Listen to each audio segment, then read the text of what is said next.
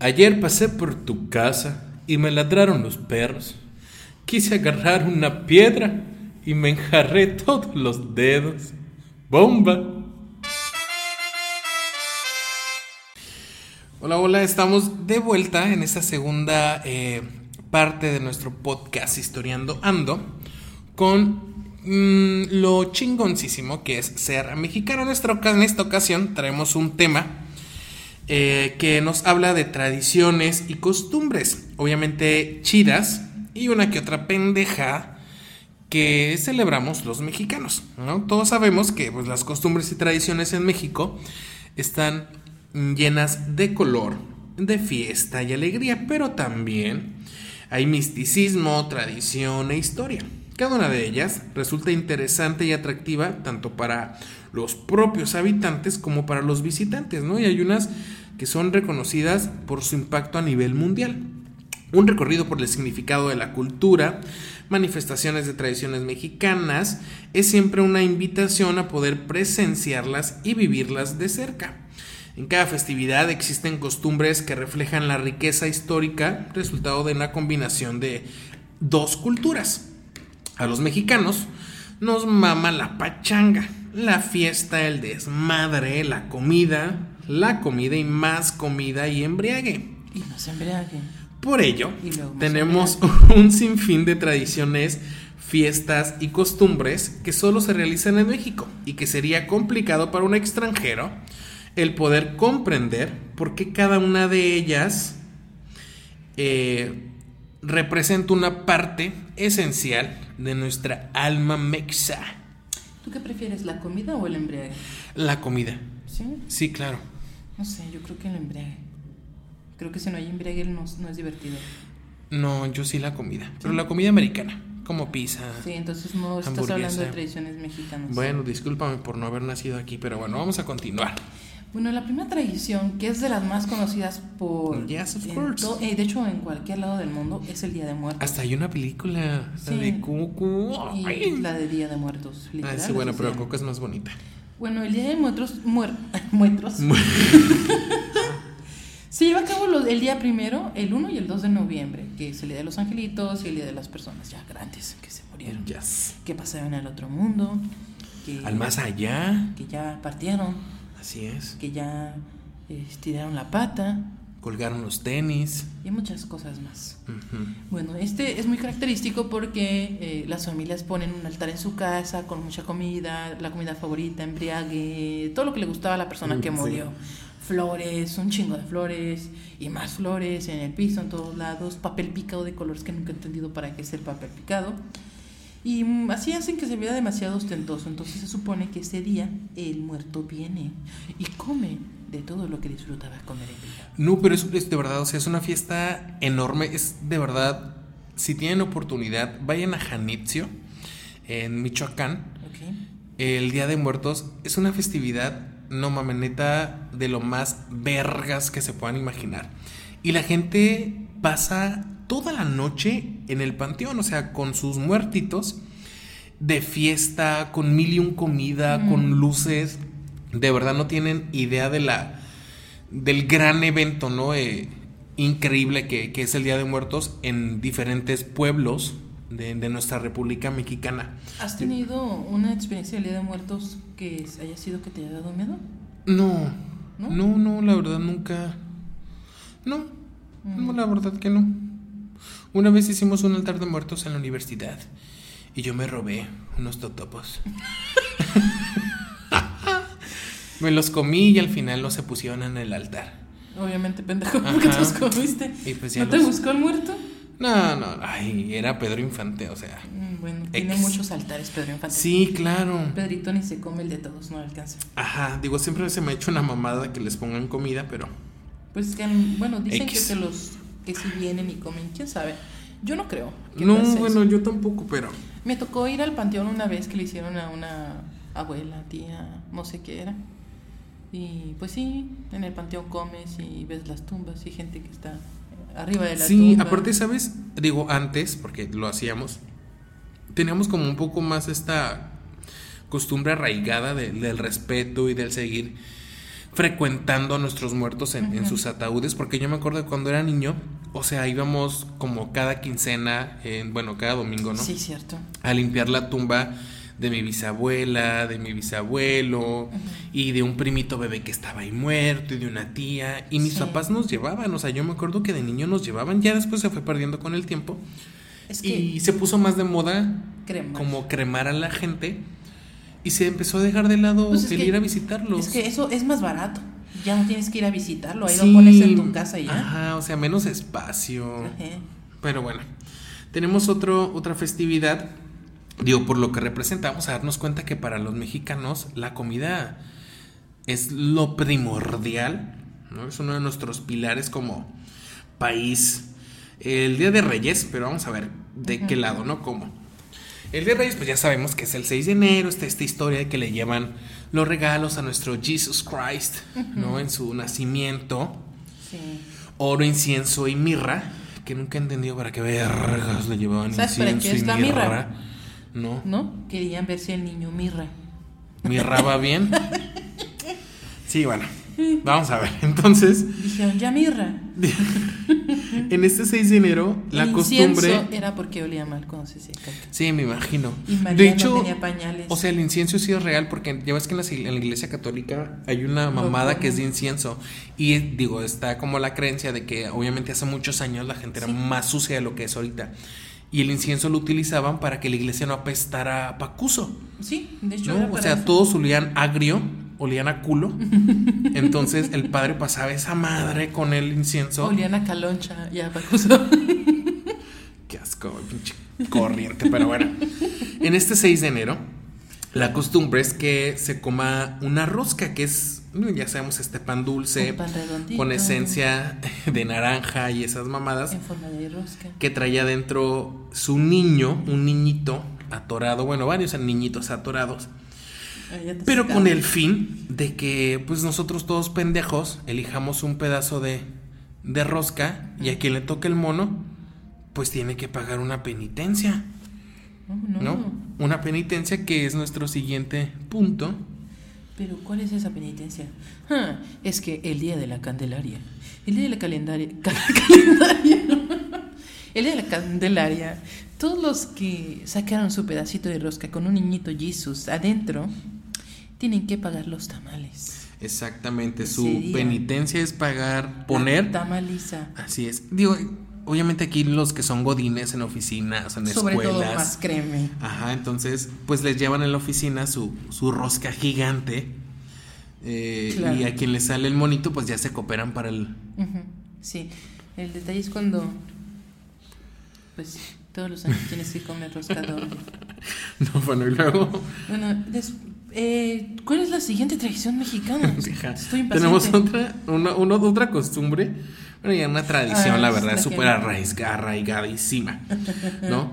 Es una de nuestras tradiciones más raras y consiste en que, obviamente, cuando cualquiera de nosotros, cualquier persona cumple años, le compran pues su tradicional pastelito y es incitado a mordida, mordida. ¿Qué Y toma la sopa, obviamente, literalmente, te avientan la cara en el puto pastel, ¿no? Que ahorita obviamente ya con esto del coronavirus pues no, no se puede. Pero no, aparte ya es como que, ay no, pártale en su pedazo. Pártale en su pedazo y que ahí le muerda, porque ya sabemos que arruina... Ay, ya cállate la verga. ya sabemos que arruina todo el pastel, porque la neta aquí en México son súper manchados. O sea, no sé si han visto videos donde le van a, a- a cantar las mañanitas y de repente le avientan hasta el perro un bote de basura. o sea, agua, harina. O sea, se pasan de lanza, la neta. Sí, yo lo hacía mucho, pero hasta que vi en YouTube que a una muchacha le aventaron al pastel y que ese pastel tenía unos palillos de esos que son de madera. No mames, ¿por Ajá, qué un pastel porque le habían puesto para como base para que se, se mantuviera, como le echaron Y se leche picó el así. ojo. Ajá, no le quitaron todos los palillos, entonces la aventaron a la morra y el ojo le quedó ensartado justo en el palillo. Verga. Sí, cuando vi eso dejé de hacerlo. Bueno, por lo menos demandó a la pastelería y se clavó unos millones, ¿no? Pues no sé. Sé Bueno, que se quedó sin ojo, eso eso espero. ¿Esperas que se haya quedado sin ojo? No, espero que haya demandado. ¿De- ¿A quién demandas? ¿Al pendejo que te aventó? No a la pastelería, a la pastelería porque no tenía que haberlo dejado. Pues yo ya no hago eso. dejé de hacer Ay, eso. Rotundamente me niego. Y luego está la esta festejancia. Hablando de ojos. Hablando de ojos, eso. No, no, no. Sí, sí, sí, sí, ojos. El ojo de venado. Así es que les- como se le conoce obviamente al ojo de un animal, al ojo del venado, que es una pequeña semilla que va atada con un listón rojo y se le coloca a un bebé o a un recién nacido. Más que nada a los recién nacidos, o cuando se ven esa etapa así como que súper bonita y Sí, porque luego aparte de cuando tienen los bebés es como que, ay no, déjalo que lo toque porque luego le hace mal de ojo. Ajá, ¿qué es eso? Ay, que, por favor. Pues que lo que pasa es que ves, no, no sé si te ha pasado, pero ves a un bebé y está tan chiquito, tan gordito, te dan como que... Que quieres ah. traficar con él. Ajá, no, no, no, como que morderlo y, y hacerle así, no sé. ¿Qué Sí, pido? su piel. Ay, o qué cómo miedo, huele. no mames, güey. Soy una psicópata. O cómo huelen los bebés. Entonces, todo eso, si tú te quedas con esas ganas, dicen que le haces, Ay, pues se le hace el mal del ojo. Ay, qué as.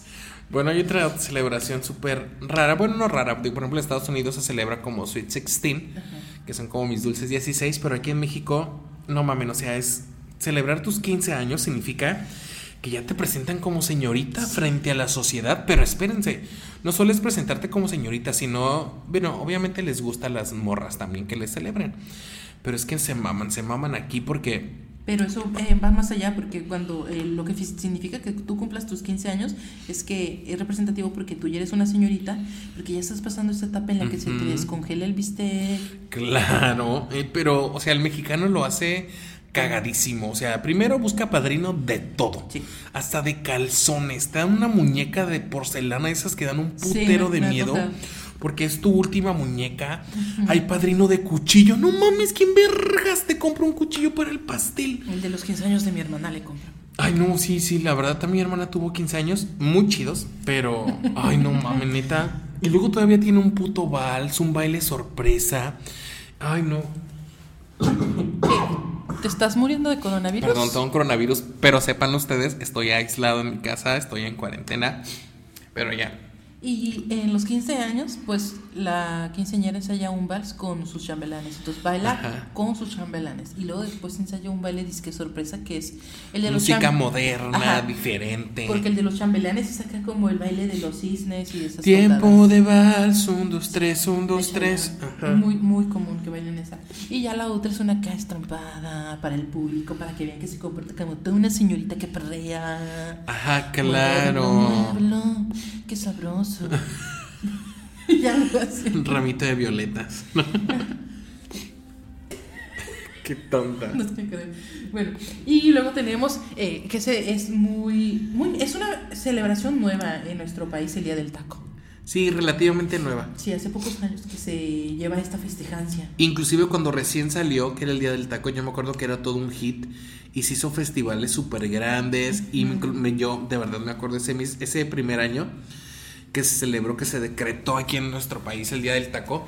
Sí. Mi papá eh, nos hizo invitar a nuestros primos a la Ah, casa Sí, es cierto. y nos hizo tacos dorados, nos hizo tacos de carne, tacos de un putero de cosas. Pues mi primera festejancia del Día del Taco fue en tu casa. Y le decía, pero no mames, o sea, ni siquiera esa madre ni existía. Y ya de, de la nada se le ocurrió a alguien y ya mi papá, a huevo, hay que hacer nuestro puto festival del taco en la casa. Y, Y ya pues, fueron todos. Sí, el Festival del Taco o el Día del Taco consiste en que pues la gente come tacos. De diferentes. Claro, tacos de carnita, De pollo. del pastor, Al de bistec, de suadero, de huevo, de tripas. De- colgando, un taco colgando. ¿Quién se está colgando? Es un albur, pendejo. Ah. Está colgando, que cuelga. Bueno, te haces tacos de todo, porque De aquí en verdura. México aquí en México existen los típicos tacos que te encuentras en un puesto Ay, suave, sí, ajá. tripitas Tacos de canasta, de vapor, Ay, no mames, de ojo, de seso, de oreja, Tacos de pancita, de testículo de toro, no, no, de un vergo de Tú tacos. ponle una tortilla al mexicano y todo lo hace taco. Hasta Ah. tacos de espagueti hacen. Ajá, así como lo, así como los chilangos que todo, bueno, los de DF, ahora CDMX, que todo meten en bolillo. Ah, So, mira, igual. Bueno, tenemos otra que son los toritos. Digo, a lo mejor aquí en el norte no, no se utilizan tanto, pero me tocó viajar eh, pues, en uno de los tantos viajes de nos, por la República. Eh, en Morelia, si no me equivoco. Sí. Había una celebración así de la nada y salimos a la calle y esos toritos son como unas estructuras que se montan en los hombres y sí están bastante grandes y pesadas. ¿No? Y tienen figuras y corren con ellos y danzan con esas estructuras encima. ¿Cuál es el punto de esta Y fiesta? mm, mira, no tengo idea, pero hay unos que traen hasta inclusive juegos pir- pirotécnicos. Y me tocó esa vez que salíamos en la calle. Ay, es que en, México hay unas súper raras también. es- me acuerdo que fue en el mismo periodo. Creo que fue en Semana Santa. ¿El torito? No, Yo espérate. recuerdo haberlo visto como en, en la época esa de septiembre. No, o sea, es esa tradición donde fui que también digo, es una rara, de que teníamos que visitar siete iglesias. Bueno, en Morelia había un putero de iglesias como en cada esquina, ¿no? Y teníamos que visitar siete iglesias y esas siete iglesias hacer diferentes rezos. Y había un chorro de gente en las calles visitando esas iglesias. ¿Para qué? No sé por qué, no tengo idea. Pero esa misma... eh, es en esa misma eh, época del año que era Semana Santa, quemaban a unos diablitos que eran como unas piñatas. Y las colgaban y las quemaban y las agarraban a palazos, que era como el espíritu maligno, no sé qué mamada, pues, pero bueno, era otra de las tantas, ¿no? ¿Y eso como para qué? ¿Para que te sacaran al chamuquín? Ay, no tengo la verdad, no tengo idea, pero bueno, esto de los toritos es muy peligroso porque inclusive, o sea, sin protección y, y pues es, ajá, básicamente lo mismo que una corrida, ¿no? Correr y hacer faenas sin que te alcancen. Y pues mucha gente anda Ahí en el desmadre, ¿no? Corriendo y con los toros encima, X. Sí, y luego viene la independencia, que otra más de, de fiesta, que es cuando pues festejamos que nuestros buenos amigos, como decía la, la, la diputada, no sé quién era el que estaba dando el grito, ¡Viva Miguel Hidalgo! ¡Viva! ¡Viva la independencia! Entonces festejamos la independencia. Viva su de jefa. México. ¡Viva yo! Decía la señora. Y festejamos la independencia cuando nos liberaron estos héroes de los españoles. Que nos dieron libertad. Así es. Entonces, eh, ¿cómo se festeja la independencia? Se hacen ferias en, en- Ujú. al- a lo largo de todo el país. Eh, inicia desde el mes de septiembre y finaliza el día 16, que es cuando se da el grito. Eh, al dar el grito o al llegar la medianoche, se prenden muchísimos cohetes. Así a lo pendejo. Castillos, o sea, estructuras Es metálicas súper grandes. Es una, es, ajá, es como en forma de un castillo y se va prendiendo todo de uno por uno y unos salen volando. Hay una rueda que se queda al final y se le cae toda encendida.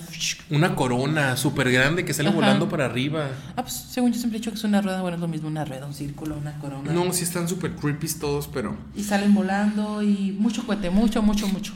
Sí, digo, más creepy eh, son otras tradiciones, no de aquí de frontera, pero eh, ya casi como al sureste de nuestro país, es una exhumación de cadáver pomush, se llama.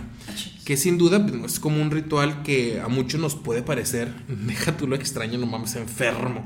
Porque para, para esto, pero que para los habitantes de Pomuch, que es en Campeche, pues es mm, cotidiano, o sea, es su tradición, ¿no? Después de tres años de que fallecen, los familiares de los difuntos exhuman su cadáver con muchísimo cariño y delicadeza para limpiarlo uno por uno los restos. Después de eso, eh, realizan la misma operación eh, cada día de muertos. O sea, O sea, no mames, qué puto asco. Cada año están sacando el cadáver. Güey, es una mamada. No manches.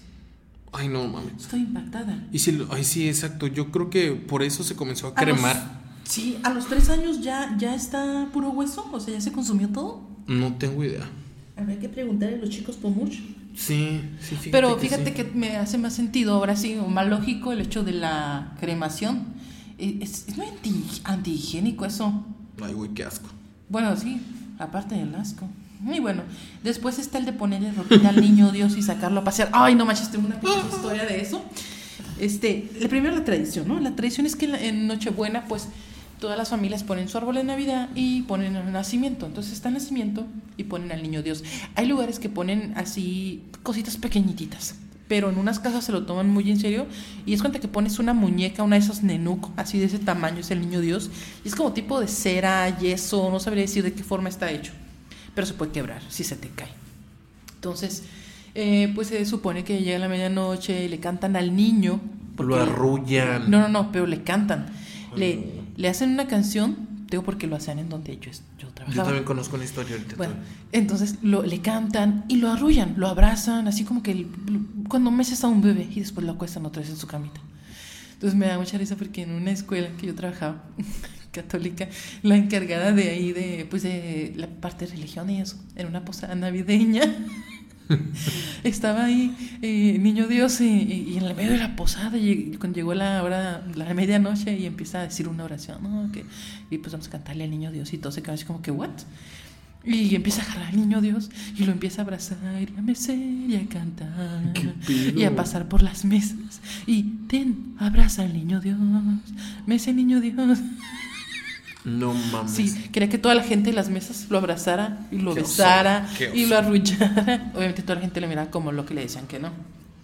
Pero pues eso es lo que hacen, ¿no? Se supone que eso hacen en, Sí, yo también conozco, o sea, todavía ahorita en la actualidad nosotros podemos burlar y lo que quieras. Pero güey, o sea, neta, digo, fuera en la catedral o en pueblos o lo que sea, ustedes han visto también que le hacen trajes de todo, o sea, hasta de las chivas de la América, no sé cuánta mamada he visto. bueno, a ver, X. Conozco también a. Ay, no quiero decir nombres ni nada, ¿no? no X amistad. Donde en su calle. Eh, y era un fraccionamiento, eh, pero bueno. María Fernanda de la Colonia Ramírez. Como tenían. Calle número. Alejandro, calle Alejandro Rivera, número 26.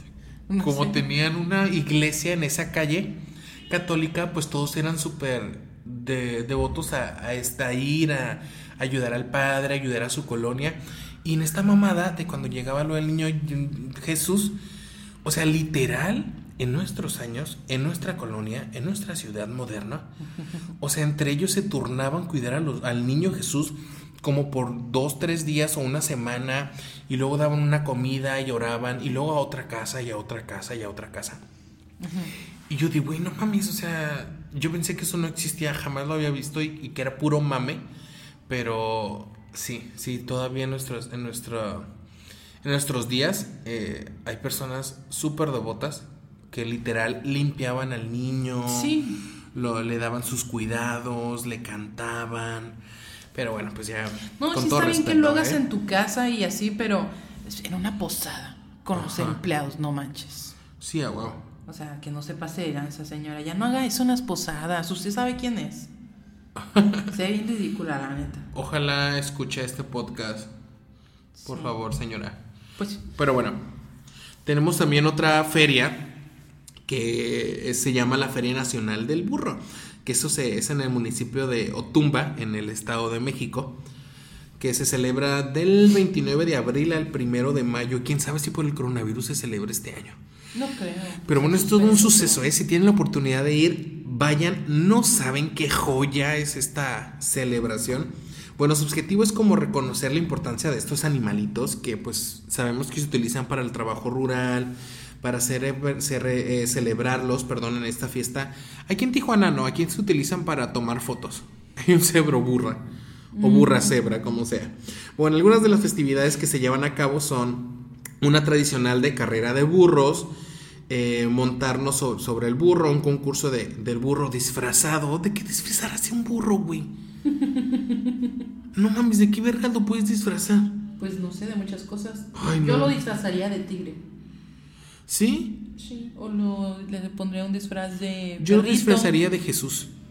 ¿Cómo lo o de la Virgen de Guadalupe. De la Virgen se puede disfrazar, pero de Jesús, ¿qué? ¿Le pones un calzón blanco ya? Lo, lo iba a crucificar.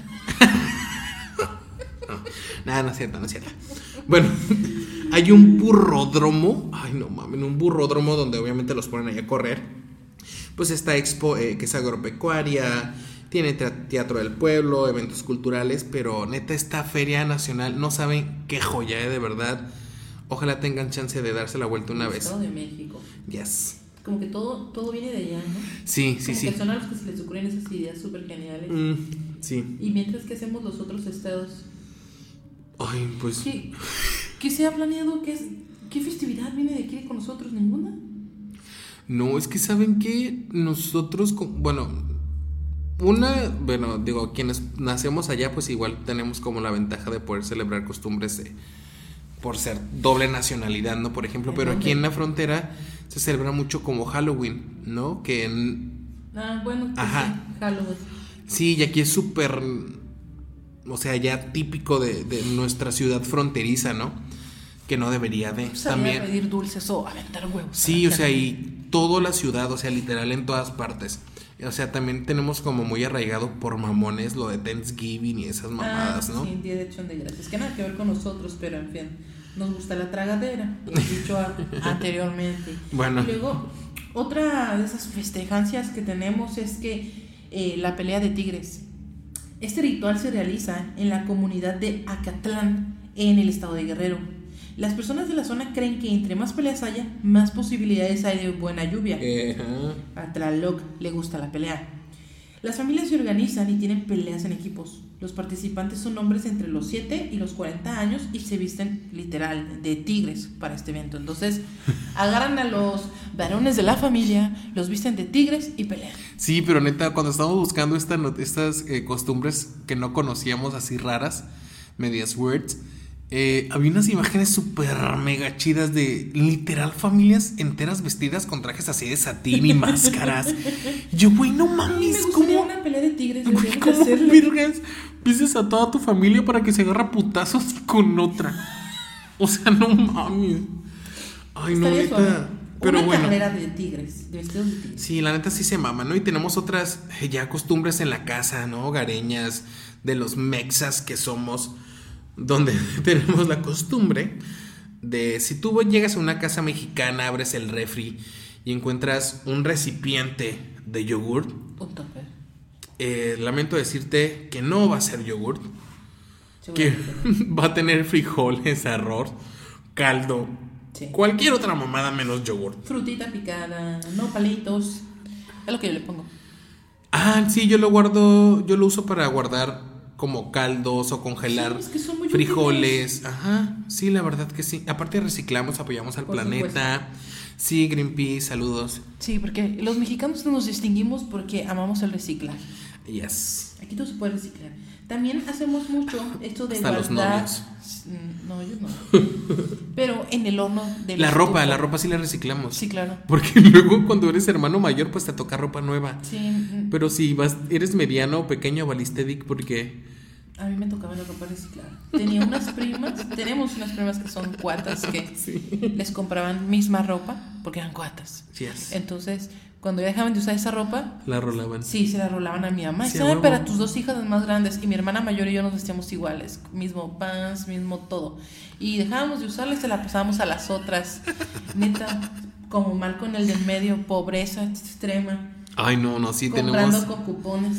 Costumbritas, la neta, súper raras. También hay otra donde en cualquier casa mexicana, nuestro horno, neta, casi nunca se usa para hornear. Es más como otro cajón de tu alacena muy útil. donde guardar sartenes o mamadas que no usas tan frecuentemente. ¿Qué guardo? Yo guardo bolsas. Todas las bolsas del mandado.